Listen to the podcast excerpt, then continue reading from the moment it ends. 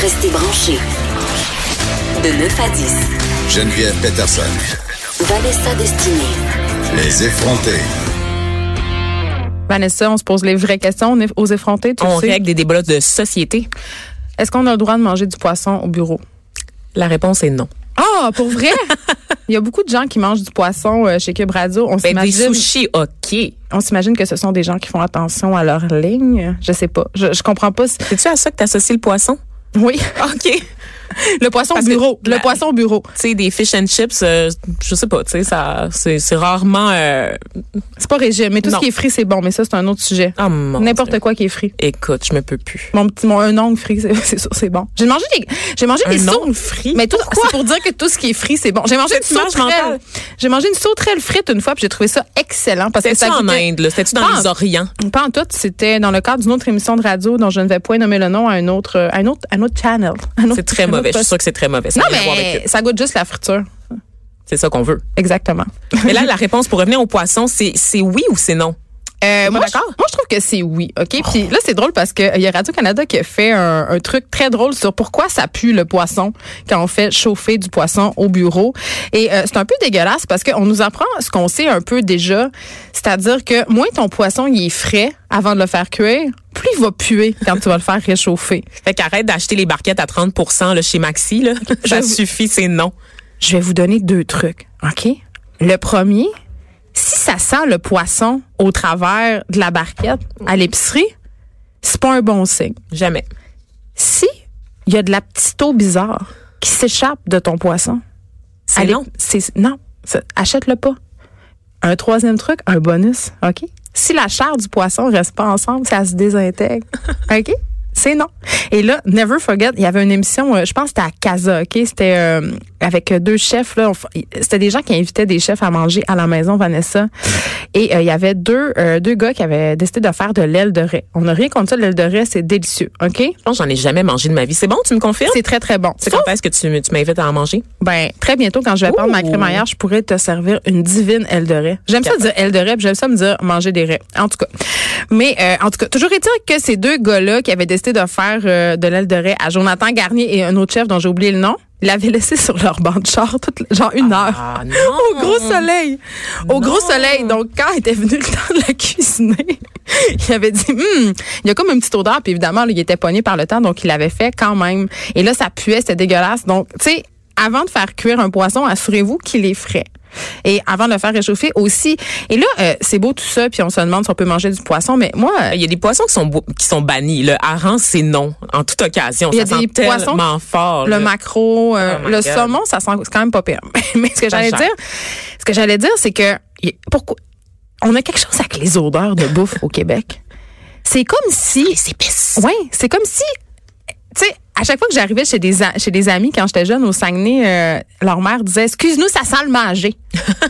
Tu sais, ils venaient de faire le souper puis ils s'excusaient parce que ça sentait le manger. La Tu nourriture, l'odeur qui nous pogne sur les vêtements. Ouais, l'odeur du thé caché, l'odeur de l'oignon, euh, l'odeur de la friture, justement. C'est comme si on voulait de la nourriture qui sent rien, de la nourriture aseptisée. Et là, Vanessa, tu avais une anecdote intéressante à raconter sur l'odeur de la nourriture. De la nourriture ethnique, Geneviève. Quand j'étais jeune, mon père, il voulait pas que je me fasse niaiser par les autres enfants. Fait À l'école. À l'école. Fait que jamais, j'amenais jamais de la bouffe de mon pays d'origine.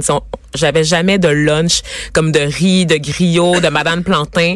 Mon père me donnait des lunchs là, vraiment keb, c'est-à-dire tu sais le sandwich au pain blanc, jambon et laitue iceberg, tout tout ce qui se rapporte vraiment tu sais, du pâté chinois. J'avais j'avais vraiment la boîte à lunch d'un enfant keb et personne n'aurait pu deviner à la maison que je mangeais des plantains, des mangues, des avocats puis genre sais tout ce qui est très très épicé et propre à ma culture parce que mon père avait peur du jugement des blancs à l'école. Il avait peur que les blancs me pointent du doigt en disant "Hey, c'est la c'est la grosse négresse à la nourriture qui sent pas bon." Ben, tu sais, euh, je suis avec toi là-dedans parce que c'est vrai, c'est encore vrai aujourd'hui. Mes filles, euh, parfois, il y a certains plats, ils me disent, ça, on n'en veut pas dans notre lunch le lendemain. Puis quand je creuse un peu, j'apprends que c'est à cause de l'odeur.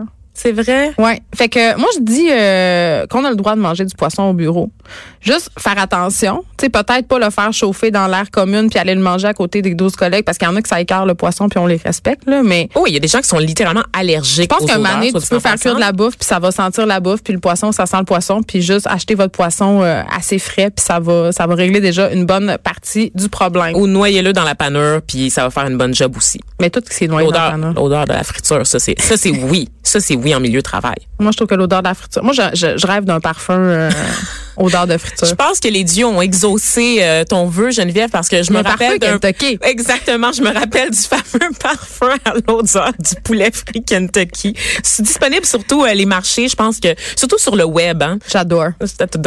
Fait que euh, c'est ça. C'est-tu bientôt ta fête, Geneviève? Ouais, je demande ça comme ça. Hum, C'est le stage juin. Fait que prends des notes. Je te- J'espère que tu as déjà commencé à faire ta liste de cadeaux. Oui, j'ai j'ai un bac d'offrandes.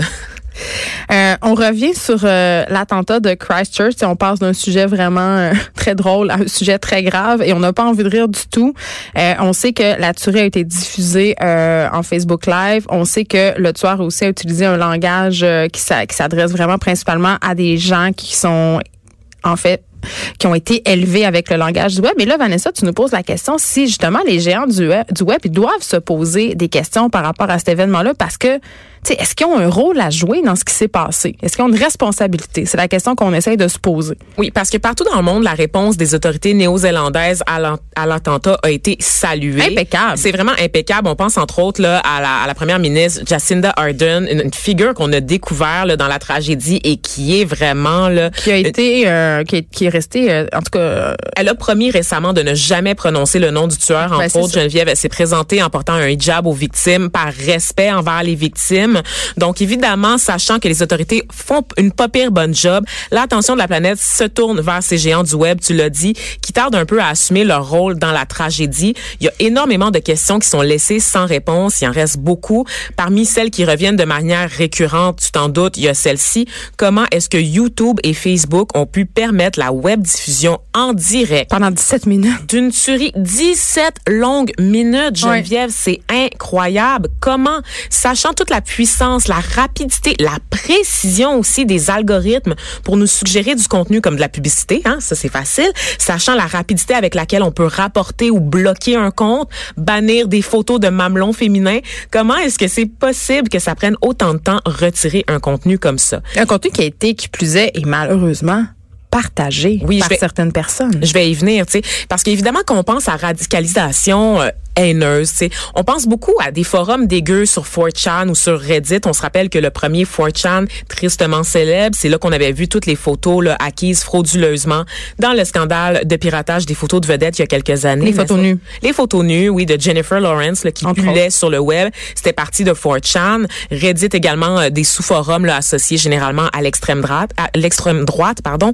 Mais les géants comme Facebook et YouTube sont aussi des outils de radicalisation et ça, oui. on l'oublie souvent. Et là, toute cette culture-là, ça se limite pas juste aux groupes secrets. Là. Euh, J'ai des chiffres justement concernant la vidéo du carnage en Nouvelle-Zélande qui vont vous donner le vertige, Geneviève. Selon Facebook, là, c'est les chiffres de Facebook, la vidéo en haute définition, hein, s'il vous plaît, parce qu'il y a rien de trop beau en 2019, de l'attaque a été téléchargée par les utilisateurs 1,5 million de fois au cours des 24 premières heures. 1,5 million de Mais fois. qui a envie de voir ça? Qui a envie de voir des hommes, des femmes et des enfants se faire tuer? Je te dirais les mêmes personnes qui, Qui arrêtent sont- sur le bord de l'autoroute pour voir l'accident? un peu ça, puis les mêmes personnes qui se précipitent, qui sont précipitées pour voir la vidéo de Luca Rocco Magnotta. On Il y a des sites- tu te rappelles, hein, à l'époque, on découvrait l'existence de ces sites-là qui recensent des morts humaines, des vidéos de, de morts tragiques, accidentelles ou volontaires.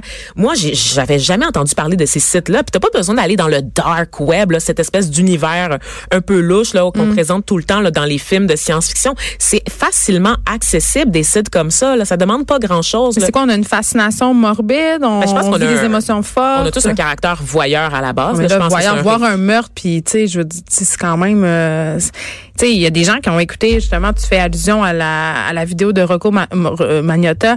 qui est le plus grand exemple selon moi. Il y a de des gens qui sont traumatisés d'avoir vu cette vidéo-là parce qu'ils l'ont vue malgré eux et ils sont plus capables de s'enlever ces images-là de la tête. J'aurais le goût que tout ce monde-là parle un peu à des jurés. Il y a quelques années, on parlait là, du traumatisme des jurés lors des affaires de grands procès. Mais oui. Ils doivent revoir à répétition les mêmes images. Ouais. Ça peut entraîner un choc, un, un stress post-traumatique. Les gens, je pense, sous-estiment parce qu'on est tellement dans un, un monde connecté qu'on qu'on déshumanise à outrance en fait les visages des autres humains qui, qui nous entourent. tu sais. Et là, euh, concernant toujours la vidéo euh, des de, de la Nouvelle-Zélande, Geneviève, sur les 1,5 millions d'exemplaires de la vidéo dont on parlait, les systèmes de détection automatique de Facebook ont réussi à en bloquer 1,2 million. Fait que ça laisse quand même 300 000 copies. A des gens qui les ont enregistrés. là. Oui, oui, qui font, qui font ricochet autour de la plateforme pour être vus, aimés, partagés et commentés. Sur Facebook, on parle de plus de 2 milliards d'utilisateurs qui ont été en contact avec cette vidéo-là. Sur YouTube, évidemment, un déluge similaire. Selon le Washington Post, YouTube a pris des mesures sans précédent, entre guillemets, là. On remarque mes Ben, grands guillemets. c'est aussi une, une façon de faire sans précédent. On s'entend quelqu'un qui Ben, diffuse en direct une tuerie, on n'a pas vu ça. là. Ben, ça arrive quand même assez il y a eu souvent. des suicides en Oui. direct sur Facebook. Il y a eu des, viols en direct, beaucoup aussi, mais Donc, c'est quand juste même, que ils- c'est 17 minutes qui sont vraiment Mais inexplicables. Vanessa, tu m'ouvres la porte. S'il y a eu ça déjà, donc ils sont prêts à faire face à cet événement-là. Ben, c'est ce qu'on serait tenté de croire, Geneviève, mais peut-être que Kaching, ça rapporte de l'argent, ces vidéos-là, Ben, en streaming. C'est ça que j'allais dire. Ça rapporte de l'argent. Puis aussi, euh, une façon de lutter contre la radicalisation, c'est de partir à la chasse aux pages haineuses et aux faux profils. Et qui dit chasse à la page et euh, au profil dit diminution des pages et des profils, donc diminution euh, des revenus publicitaires parce que Facebook vend les profils de ses usagers. Absolument. Et au niveau de YouTube, il y a des chaînes maintenant qui sont consacrées à l'extrême droite. Je sais pas si tu connais la fonction Super Chat. Je vais revenir très, très rapidement là-dessus. Super Chat, en fait, c'est des vidéos en streaming, un peu comme Twitch. C'est-à-dire que tu peux payer pour voir des gens en direct commenter, jouer à des jeux, faire des activités et tu leur donnes de l'argent. Et cet argent-là que tu payes, en fait, YouTube prend une part, bien sûr, et on ne sait pas c'est quoi la part de YouTube. À moins d'avoir une chaîne, tu sais pas c'est quoi le montant, n'est-ce pas, qu'on prend? Donc, les vidéos, plus elles sont populaires, plus elles rapportent à YouTube. Et présentement, l'extrême droite foisonne sur Super Chat. Donc, euh, et plus, plus, en fait, ça nourrit un espèce de sentiment de compétition parce que les gens vont dans le plus extrême pour aller chercher de plus en plus d'argent. Donc, on a vraiment carrément des réseaux d'extrême droite en ce moment qui se financent à partir de YouTube. Ben, Comme je vous dis, pas besoin d'aller dans les bas fonds de l'internet là pour trouver la racaille humaine. Ça se passe au vu et au su de tous de manière tout à fait décomplexée. C'est le temps que Facebook, Google et autres géants de ce monde euh, assument Leur res- complicité. leur part de responsabilité dans des drames comme celui. C'est pas de la responsabilité, je dis complicité, Geneviève. Exactement. Donc euh, voilà, c'est le temps qu'ils s'assument. Restez là parce qu'après la pause, on a Thomas Levac, notre chroniqueur.